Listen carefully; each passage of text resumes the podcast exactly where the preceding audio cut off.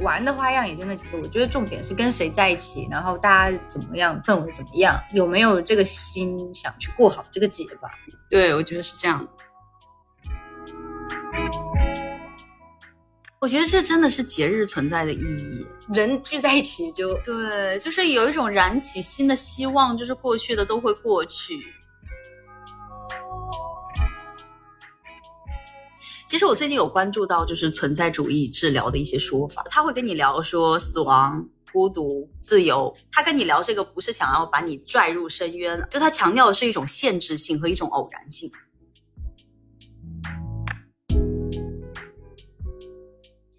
Hello，大家好，我是宝宝。Hello，大家好，我是飞机。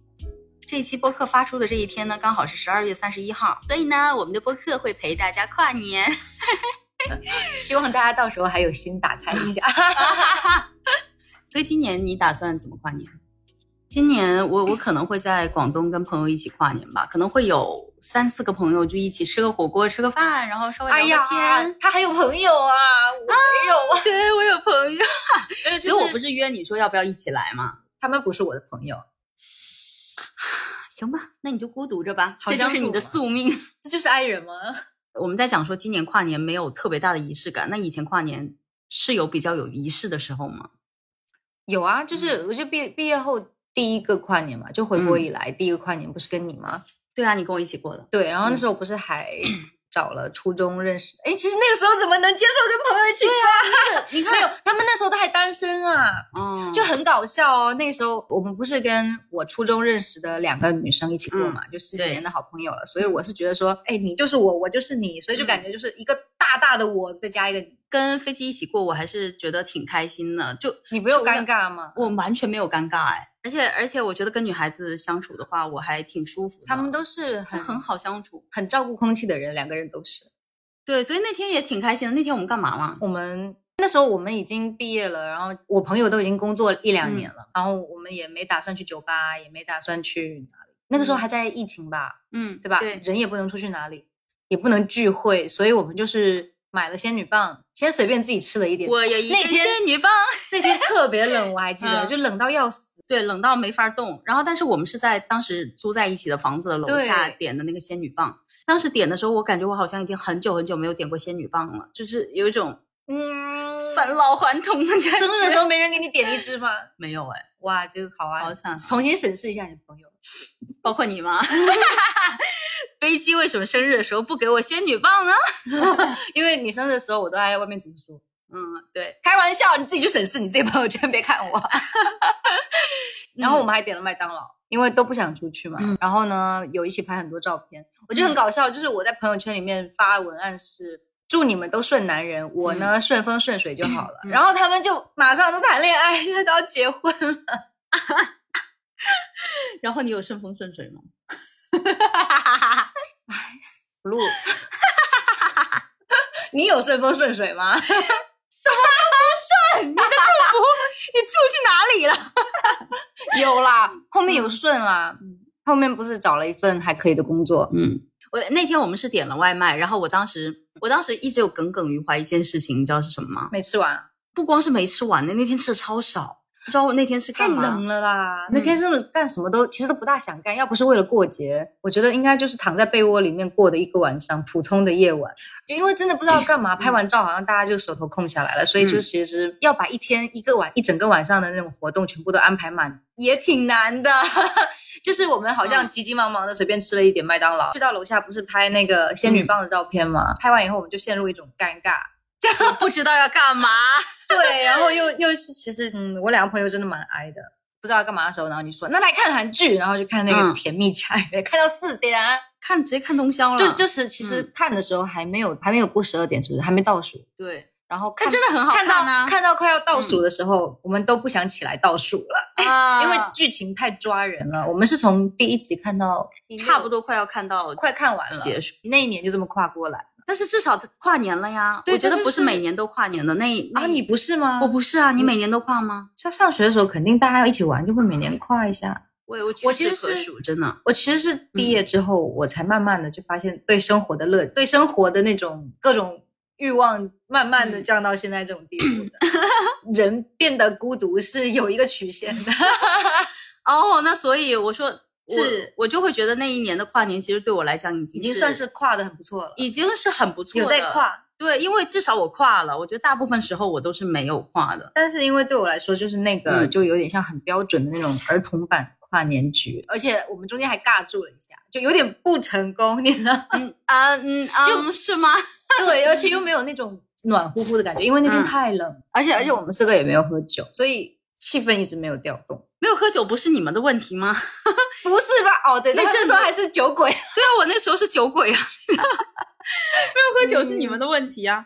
就是觉得说，哎呀，其实新年的时候，可能你许的愿望比较积极的话，你这一年的磁场会被你带起来一点吧。其实是会有这种，即使是心理预期实现，它也有可能嗯对，是，就是你感觉会顺，它就会顺。然后你在新年的时候特别丧，那可能你在能量场还挺重要的。对对，可是你特别是你可能当下那个很值得纪念的日子，然后你很丧，你可能会接下来的日子里面都会记得说自己在那天很丧。天呐，二零二四，哎，我觉得这个好陌生，你知道吗？甚至二零二三年，就是今年的中段的时候，我有几次就是填写日期的时候，我还有一点点在写那个三字的时候，还有点儿，犹豫，对我还在犹豫。一转眼我要改写四，二三都没写顺，要写四，啊，我真的好好，但嗯是很快的接受二零二三这个数字的，因为我、嗯我二二年过得不是很开心，嗯，我以为你这几年过得都不是很开心呢，才二二三年吗我不？是过得很开心吗？就是嗯偶尔会焦虑，但是我不我在外面的时候就嗯蛮开心的嘛。嗯，因为我今年给自己安排的娱乐活动比较多，然后我一娱乐就会有点忘乎所以，对，没错，这个人今年就是嗯出了好多趟远门，就想过成那样的生活。但嗯是这个人一直在劝我，就把远方还给远方，就对，嗯，对，没错，我就一直要把他拽回来，可能是因为我自己出不去，怎么会有这么歹毒的人？对，就是很狡诈，你知道吗？所以我们那一年的跨年对你来讲是儿童版的，那所以成人版的应该是什么样的？因为那时候我是有在谈恋爱，然后我谈那个前男友是台北的，我不懂哎，是不是台湾人都很在意过节，很有纪呃，很有那种仪式感？嗯，我相信现在很多就是比我们年纪小的听众也是会有仪式感这种东西，嗯但是我记得当时相较之下，我发现真的最爱过节的就是那一群台北的朋友，台北的朋友，哎，对我等一下也想聊一下，就是我在台北的跨年，就他们也不是说玩的多好，玩的多嗯嗨什么，但他们就是很很热情到这一天，对，就是会对各种节日，包括七夕啊，就是什么传统节日、外国洋节，他们也会过得很开心。然后他们每年都会有固定的跨年剧，因为我当时有问他，然后那一年是他们一一群人，就是租一个离幺零幺大楼很近的一个地方嘛，嗯嗯还会倒数。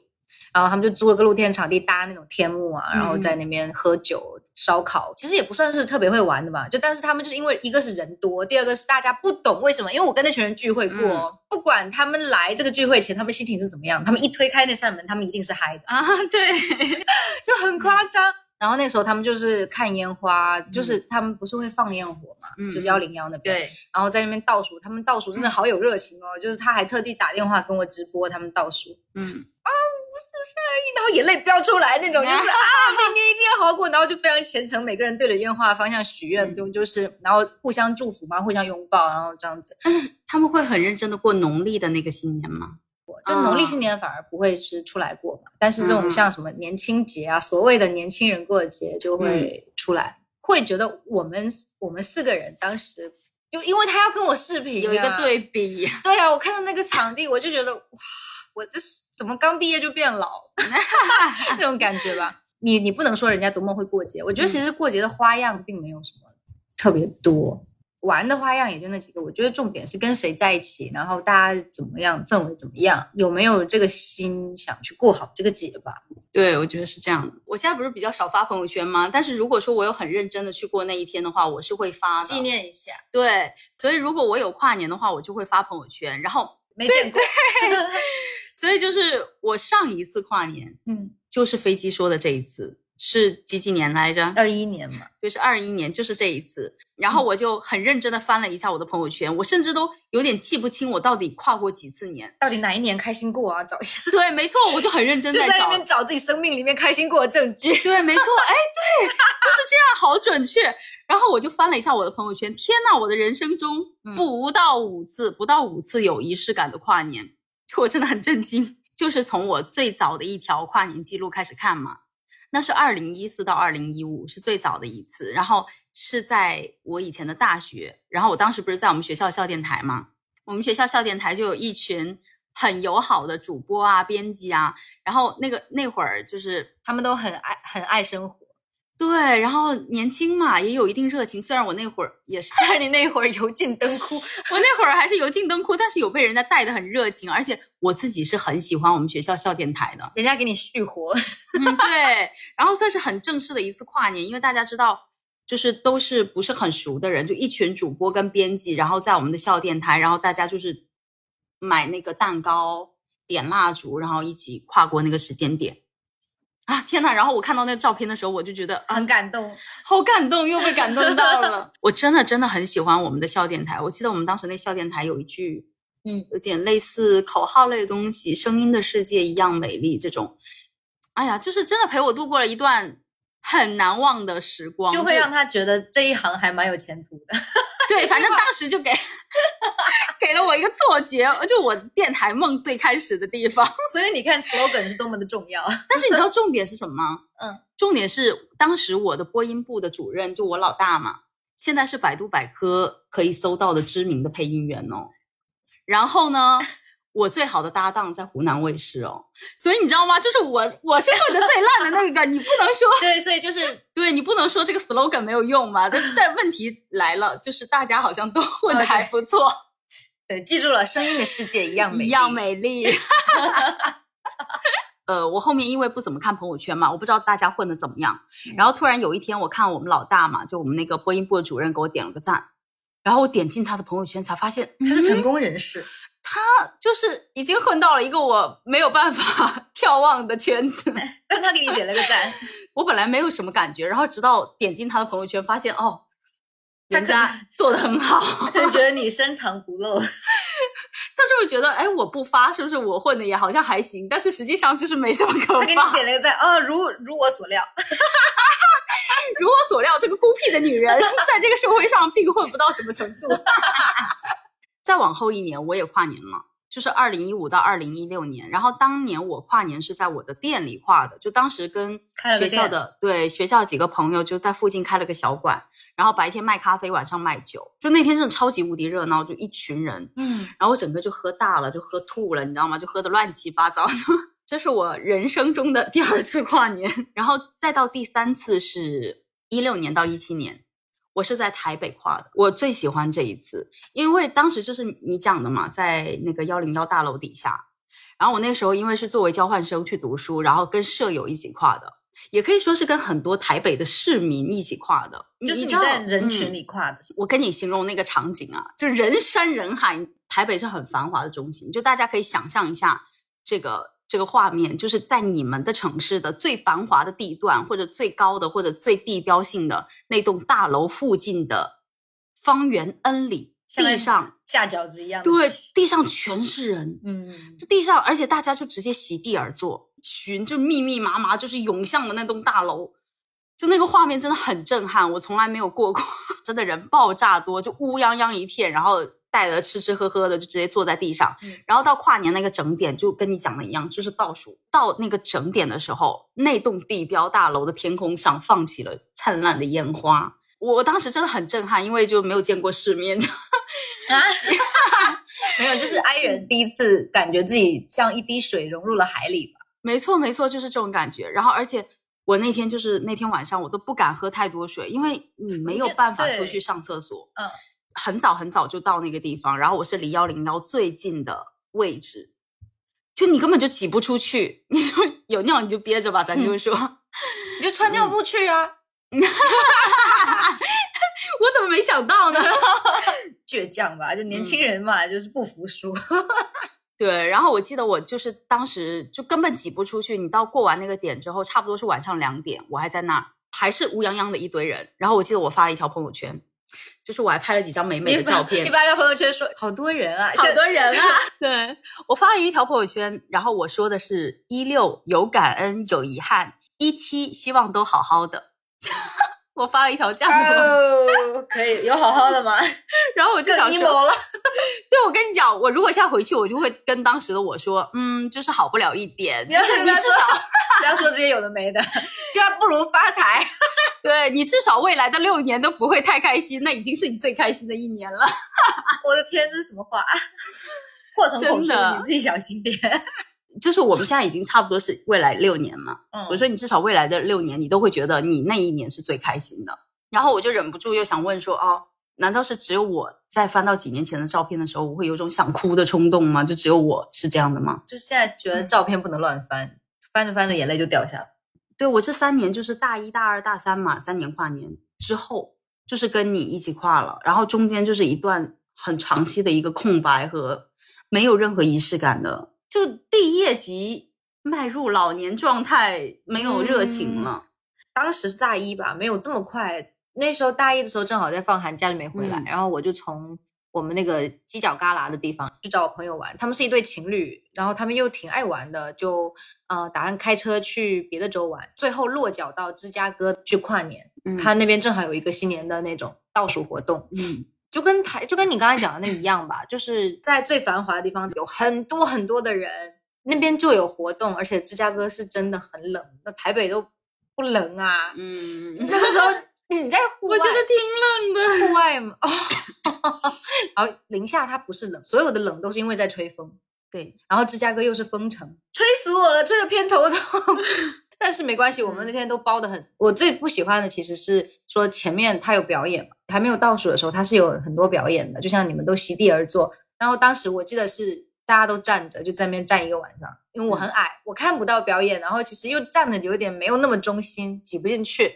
然后我就想，嗯，那就脱离团队了。然后我那时候就打个电话，就是给一个家在芝加哥本地的一个同学嘛，一个韩国男生，拜托他这个本地人带我四处转一下，不然我 怕我迷路也找不回来。然后我们就在那个就开始 city walk，然后呢，大晚上的就两个人就穿就就就几乎大家都穿那种乌鸦色羽绒服，嗯然后像两棵黑色的树在那边穿梭。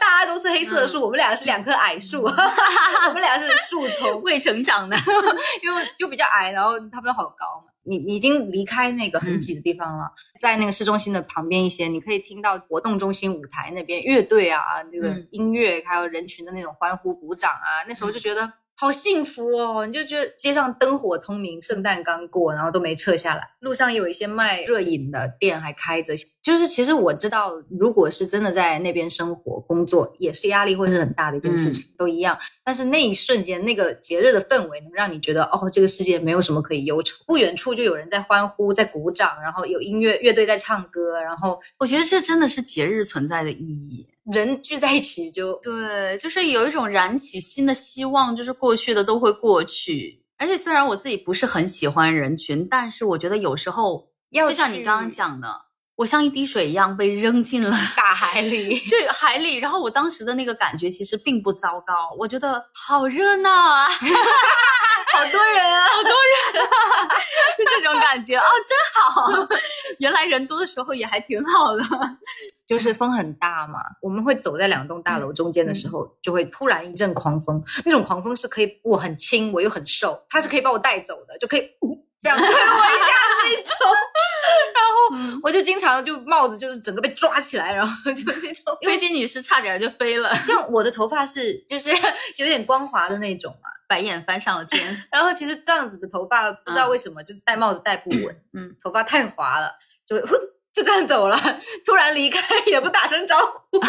然后走到满地去找你的对帽子？那个那个帽子在风里面滚，就是在那边跑得很快，然后我就在后面追，很尴尬。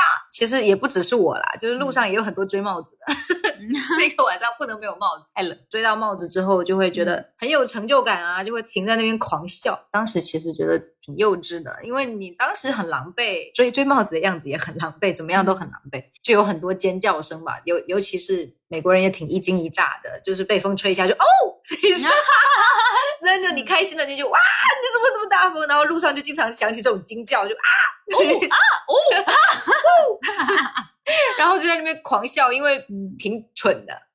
如果是你在路上运气好一点，遇到那种卖热巧克力的那种店，然后就会挤很多人，大家就在那边举着一杯冒热气的东西在那边喝，反正也没别的事情干。听着，对，没别的事情干，我们就排队，要排很久。刚拿到就就就还就还在那边，然后下一秒结冰凉了，没有没有没有结冰，但是就是这种天气，你要喝点烫嘴的，就刚。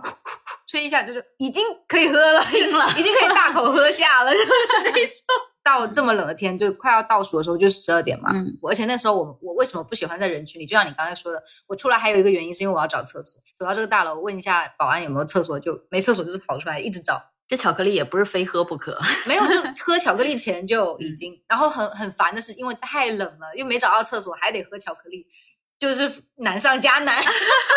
当时我记得我那一年跨的最难受的就是我的膀胱，太痛苦了。然后所以说你为什么不穿尿布？年轻人嘛，就是不服。快变成冰棍的时候，就挪回快要就是倒数的那个活动现场，嗯就从人群边，我们两个小矮人就从人群边就就钻了进去。等一下，等下人家就是那种大高个儿从你们身边。走过，然后没有看到你俩，然后撞到的时候，呜，小矮人，呜，小矮人，没有，就也没有那么矮啦，就是，但是，但是就是差点看不到呢，小鸡，很容易就挪到中间，因为咱就是说，为什么没有厕所？这么挤，还是有人愿意在里面站这么久？因为你站在人群里面会很暖和，一进去就感觉哦，开暖气了是 吗？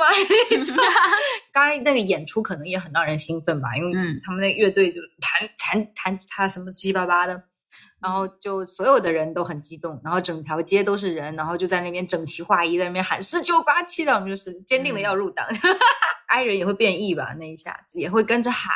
然后在零点的时候，然后就突然间开始放烟花，然后就整个天空就像白昼一样被点亮了。就在那个时候，我们就我就开始发现，哎，身边的人开始拥抱，就是陌生人就开始互相拥抱，然后就互相祝福，然后就有听到很多我爱你啊什么，然后我就突然间被人抱进去了，你知道吗？就 就是谁是谁？还在拍烟花，哗就被一个人，然后就在说哦，Happy New Year，来给我抱出去，对，一口气撞进别人胸里。这是小鸡 抱人家，然后也说：“哎呀，新年快乐呀，我爱你啊什么的，我爱你们啊那种什么的。”就有人发疯，站在一个高台上，听着，我爱你们全部人。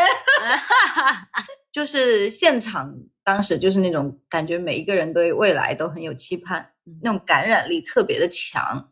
然后在烟花结束之后，我们都没有马上散开嘛，就还沉浸在那种，很多人也都哭了，就觉得很感动啊。今天晚上有烟花。演出也很精彩，烟花很漂亮，明年会更好。这样子大家都在拍照啊、聊天啊什么，很难得。就是因为当时是疫情前嘛，那时候才一嗯，疫情也还很遥远，然后就是整个经济也还没有那么差，所以大家真的很容易就会未来一定会好的。所以就是现在再回头都会说，嗯哈，不要做梦，你现在是最好的时刻。当时我觉得特别让人感动的就是每一个人都觉得未来会好。我觉得是跨年的意义吧，觉得以后会好。是的，就是其实虽然我现在没有想说，呃，我必须要非常非常有仪式感的去跨这个年，但是我在那一天的心情还是会不一样。对，而且我在那天心情会不一样，就是在嘴上说一套，心就对，没错，我就是一个言行不一致的人。安排安排，是你组的吗？其实也不算我组的，是是那个你身边的艺人组，是艺人组的，对艺人组的局。所以我不是邀请你说跟我们一起吗？不，那你就注定孤独。就是大家知道，就播客发出，就播客发出的这一刻，飞机女士正孤独的一个人，哎，不一定是一个人，不要给别人是很孤独，不要给别人发送错误的讯息，我没有要别人陪的意思啊，I'm OK。而我呢，热热闹闹的在吃火锅，不知道你就是记住今年吧，要是以后越过越衰的话。干！不要说这个话！啊！等下要有人说我很刻薄。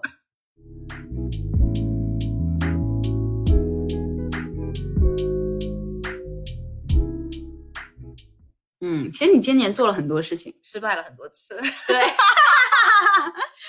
就是哎，飞机女士今年呢一直一直在失，败。对，在做不同的探索，然后所有的项目都以失败告终。没有，我觉得像嗯我们做播客应该没有说失败吧，小姐。哦，就可能就播客唯一一个不算失败的，没有，因为我们本身对他的期望也是说，然后你不可能一上来就去讲一些很流量的东西，完全违背了理想主义者的。对，也是有人听，谢 谢大家，谢谢大家，谢谢大家，谢谢你们，谢谢谢谢你们是我二零二三年这个为数不多的成功。你们是我二零二三年为数不多的快乐。今年因为不是在职场，职场其实一开始你你在离开他，就像围城那样子，就是外面的人想进去，里面的人想出来那种感觉。就是职场他可能我 gap 了这么久，就嗯发现哦，他真的太稳定了。如果你本身是一个情绪不大稳定的人，嗯你觉得职场里面的东西太影响你了，嗯你出来以后你会发现职场里面的东西根本影响不了你，这算什么屁事儿啊！我在里面可以啊蹲一辈子，但你有后悔出来吗？也没有吧。没有吧？就会想说，如果真的要再进一个职场，应该要去探索一下不同的领域。所以有这方面的打算吗？有，那我觉得整年的话，我是说，可能对自己从人生目标啊，包括职业上啊，嗯呃的一些探索，然后心理和情绪的起落会更大。嗯，出去散心和休息的频率就很高，很高好吗？这个人就是有半年感觉都在外面，只要我失败一次，我就出去一次。对他失败一次他就出去玩一次，就是我甚至都怀疑你是不是在故意失败。你在说什么？没有啦，没有那么多嗯失败啦，只是很多事情就像、很多事情，他经常就是卡着卡着就没推不下去了，嗯对，项卡着卡暂时停住了。但是你也知道，说有时候形势是大于人的，它这个形式不行，但是你方向是对的，那你先停一停，你不要也不算完全失败吧？对对，嗯不能硬推。从一个功利的角度去看的话，那就是失败嘛。那我觉得说不要老是讲这些词，让自己灰心丧气吧，只能说都卡住。对，都卡了，不知道卡到多久以后就不知道了。我会觉得今年过得很慢，是因为我做了很多事情。对，很丰富。对，这两天也有复盘一下，就是我过去的一年怎么样。其实像像你讲的，也没有那么糟糕我，还以为你想说，哎呀，不忍直视。没有那么糟糕，没有那么糟糕。就是我从体制里出来以后，你你要看你从哪里看的你的二二二三年。如果你是从我们两个聊天记录来看的话，你会发现你每一个深夜都不是很好。啊，但是我觉得有有一点好的是，我觉得我是有成长的，我还是希望自己每年都会有一些变化，有一些成长。对，就像过去的一年，我觉得我的功课就是学会怎么样去学会放弃，去学会去放弃一些没有办法挽回的事情，学会放弃就是过度的内省，然后学会向外探索。还要接受自己生活的不确定性，所以我觉得在这些方面我是有一定成长的。因为今年整体来讲呢，就是真的是我人生以来就是毕业出来以后最穷的一年，一方面是这样，然后再一方面是波动最大的一年，充满了各种突发和不确定的事件，就特别特别多。就这其实对一个 J 人来讲是非常可怕的，致命的，很致命。就是你做的所有的计划全部都在打乱、打乱、打乱。没有计划。对于是，我就变成了一个没有计划的人，就是我都不敢再去做下个月的计划，因为我不知道下个月情况会变成什么样。然后，而且今年在上半年，我其实感受到了一次比较大的背叛，是在工作上的。就是这一次呢，也是损失了一笔不小的数目 然后就开始学会 let go，啊。对 因为太岁告诉你不要打官司。真的是，反正具体就不说了。我就我当时真的特别纠结，特别拧巴，就是导致自己就完全没有办法接着往下规划。于是其实它本来就只是一个事情，但是这个事情它几乎拖垮了我整个上半年，所以我整个上半年就是都是浑浑噩噩的那个状态。我直到到下半年开始，我才真的说哦，放弃吧，就让它过去吧。就是你已经失去了的东西，你是没有办法再去对挽回的。就在事实上就是这样，所以到下半年我才开始重新的，就是建立自己事业上的一些转变。就我一直觉得自己不是一个不能坚持的人，虽然我的吃苦程度或者耐受度好像没有很高，但是我是很能忍的。我觉得我是一个很能忍的人，所以我一直觉得坚持一件事情，就实际行动对我来讲不是太难，但是我很难做到就是很快的放弃。如果我为这个事情投入了很多的精力或者期望等等，我就很难放弃。当然，你也可以说是沉没成本啊。没有，他还骂过我，就 他觉得我太容易放弃。但我更多的时候不说放弃，就是先放着。问题会解决自己的吧？但是我觉得飞机有一句话是有，就是我后来经常会回想到的一句话是“让问题解决问题”。可能我就是我没有找到更好的解决法。我当时就经常，我就经常被打乱的时候，我就会想，嗯，让问题解决问题，就真的有时候就会有这种感觉。但如果你太衰的话，也没有办法。我真的觉得有时候真的觉得自己很衰。我会出现这个原因是，我觉得我还蛮幸运，就出去读书啊、旅游啊，你会遇到各种状况。我其实也跟你讲了不少嘛，就是一种感觉，好像这个事情一出就会打乱很多心情啊什么的，心就那种东西。这个时候，我又发现老天爷都会安排一些人来帮我，都会有人哎帮你一下，或者是他就是路过，他也不是在帮我，他就是捞了我一把，然后我都会觉得哦解决了。但我觉得很好的一点是，我觉得你看一些东西，有时候是很积极的，你总是能够很快的看到它的积极面。虽然你日常 对，虽然你日常生活当中也会有很多丧，对，真的就是消极的 乐观主义者，没错。就很多时候能看到很积极的东西，但是我其实虽然我有时候会经常鼓励飞机说，啊，他鼓励全世界，然后对自己鼓励很不友好，没错。然后但是到我自己身上的时候，我其实是一个习惯性，我的思维或者我的聚焦，对，就在很消极的点上。就是会忍不住这样，所以要学会让问题解决他自己。我我会很在意一些东西，就像我刚刚讲的，我觉得我很难放弃一些东西，这很像我的一种执念。这可能也是我新一年可能需要继续去克服的地方，就是你学会放弃。还有就是包括放弃什么，就放弃过度的内心。你你要放弃的是我去那么坚持，其实我要学的是，嗯。如何不那么快的想要转移我注意力？因为我是一个很容易转移自己注意力的人。就当某事不能继续的时候，嗯，我其实是一个很内耗的人。我在去做一些决定的时候，我会，如果是我比较亲密的朋友，他们一般都会觉得我是一个消极的不行的人，嗯，就觉得哇，怎么那么丧？但其实很多时候我去跟他们吐槽的时候，我已经想要去找解药了。我只是在发泄情绪，我没有要我朋友给我解决办法。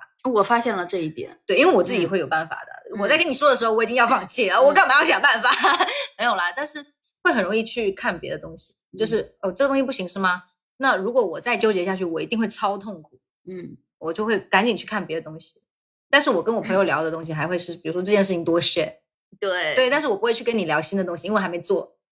所以就变成说，我一边就是想活，然后一边跟朋友说想死，是那种。当飞机的朋友想要去劝飞机的时候，飞机就会没有啊，没事啦，已经，对，就就 再忙别的好了，再忙别的误 Q。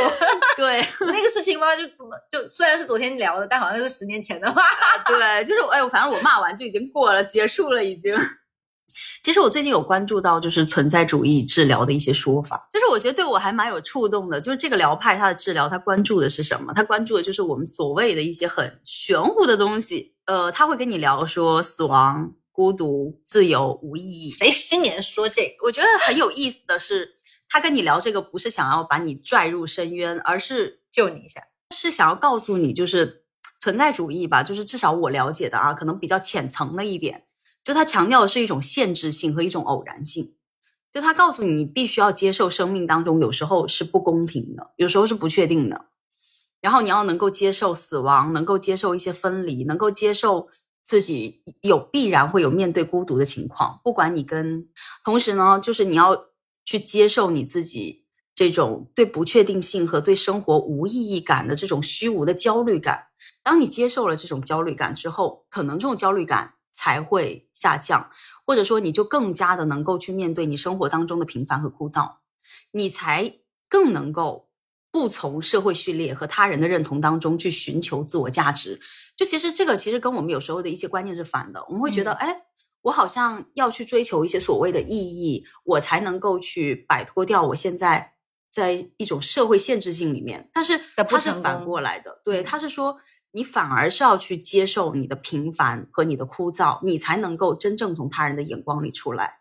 有给到我一些触动的，看就是这方面相关书籍的时候，呃，我还看到了一句话，加缪说的，他说：“人生的意义在于承担无意义的勇气。就如果你一直在找你人生的意义，那你永远不会生活。所以就大抵如此。然后这个流派呢，它还有一个治疗方法，就是我也是浅浅的查了一下，叫减反省法，就强调什么，就是不要过度注意，不要过度反思，我们最拿手的拿手好戏、就是，反省超会反省，就是跪着，就是跪着哭。没错，他就是大概的意思，就是说，如果你反省的太多，往往会阻碍你继续去进行某项这个行为啊，或者计划等等。嗯，所以你反而有时候就是不要去过度的思考，你才能够重新的建立，对，嗯，建立一种信念。这种信念就是我是值得信赖的，就是对对自己的一种信任。因为我们反省的时候，它其实意味着什么？它意味着是你并不信任自己，你觉得你自己有可能会出很多错误，对，所以你才会一直去反省自己。多给自己一嗯点信心吧。对，然后你的注意力它自然就会转向生活的一个积极面，就是它会朝向未来，嗯，而不会说一直被困在过去。对，可能只因为每个人都有自身的问题，那像我的自身的问题，就是我很容易脑子就只集中于当下的这种困境当中，就只看到了它很多反面的东西。我以前的想法就是我必须五日三省吾身，你知道吗？我现在就觉得啊。不要想，不要想，就是让它过去吧。就是，呃，不是这样的。今天这件事情别人有错，嗯，就他也有错，不是只有我的错。如果他愿意跟我一起反省的话，我们来讨论一下；如果他不愿意的话，就 let go。对。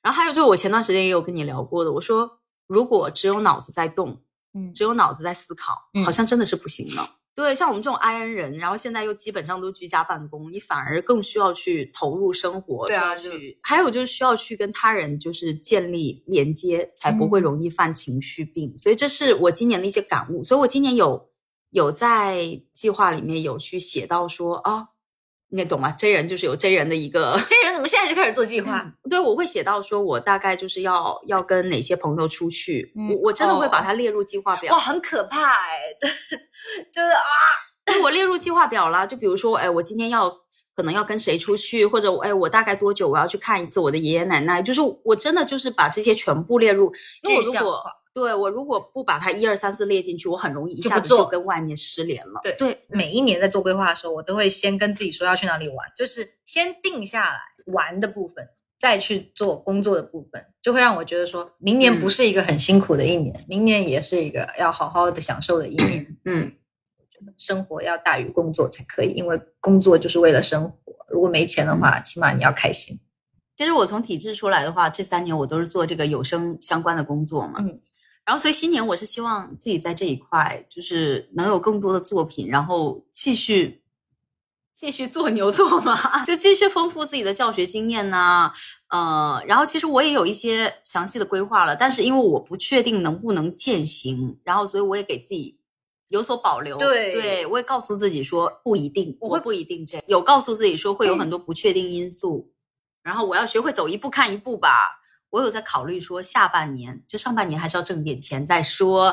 有考虑说下半年要不要去做一些，就是去参加一些跟配音有关的这种培训，去到别的这种工作室啊，或者更大的一些机构，或者更有名的一些配音团队里面之类的，就是有这个考虑。这还有就是我自己给自己报了一些心理学方面的培训课，就在前几天。嗯，他真的很喜欢报课，我很喜欢哎，报课我觉得 INFJ 都喜欢报课，而且喜欢囤课。我好喜欢囤课哦，我还囤了钢琴课。就是我我现在怎么说？我感觉我我一有钱，我一有钱我就会忍不住去报课，就是嗯，无法控制的那种我一有钱就会想去玩，啊，就无法控制，就是钱都没有办法在我手里留太久，就捂也没有办法在我手里留。这个钱是捂不热的，它会流走。对，而且我完全不能去看一些就是跟课程项目有关的那种销售类的东西，因为我就是会很好。就是会消费的那种。大家都知道要去跟谁推销了吗？来 来来，对，所以呃，其实我在之前已经连续就两三年都有在学习相关的长程培训了。然后不管是自己看书还是报课，我手里已经有几张就是心理学相关的这种课程的结业书。然后最长的长程培训是半年多的，嗯。他没有把自己治好。对，就是，但是我就是想学，因为我觉得很有意思。其实我并没有讲说我学习一个东西，我未来一定要干嘛。我就是只是想说，我想投入一件我喜欢的、感兴趣的事情，我想去学一些我想学的东西。恩人就是不服，对，就不服。而且我自己觉得我自己多少是有点情绪病的人，然后我就觉得我对我来讲，想活修心对是会是一个终身的课题。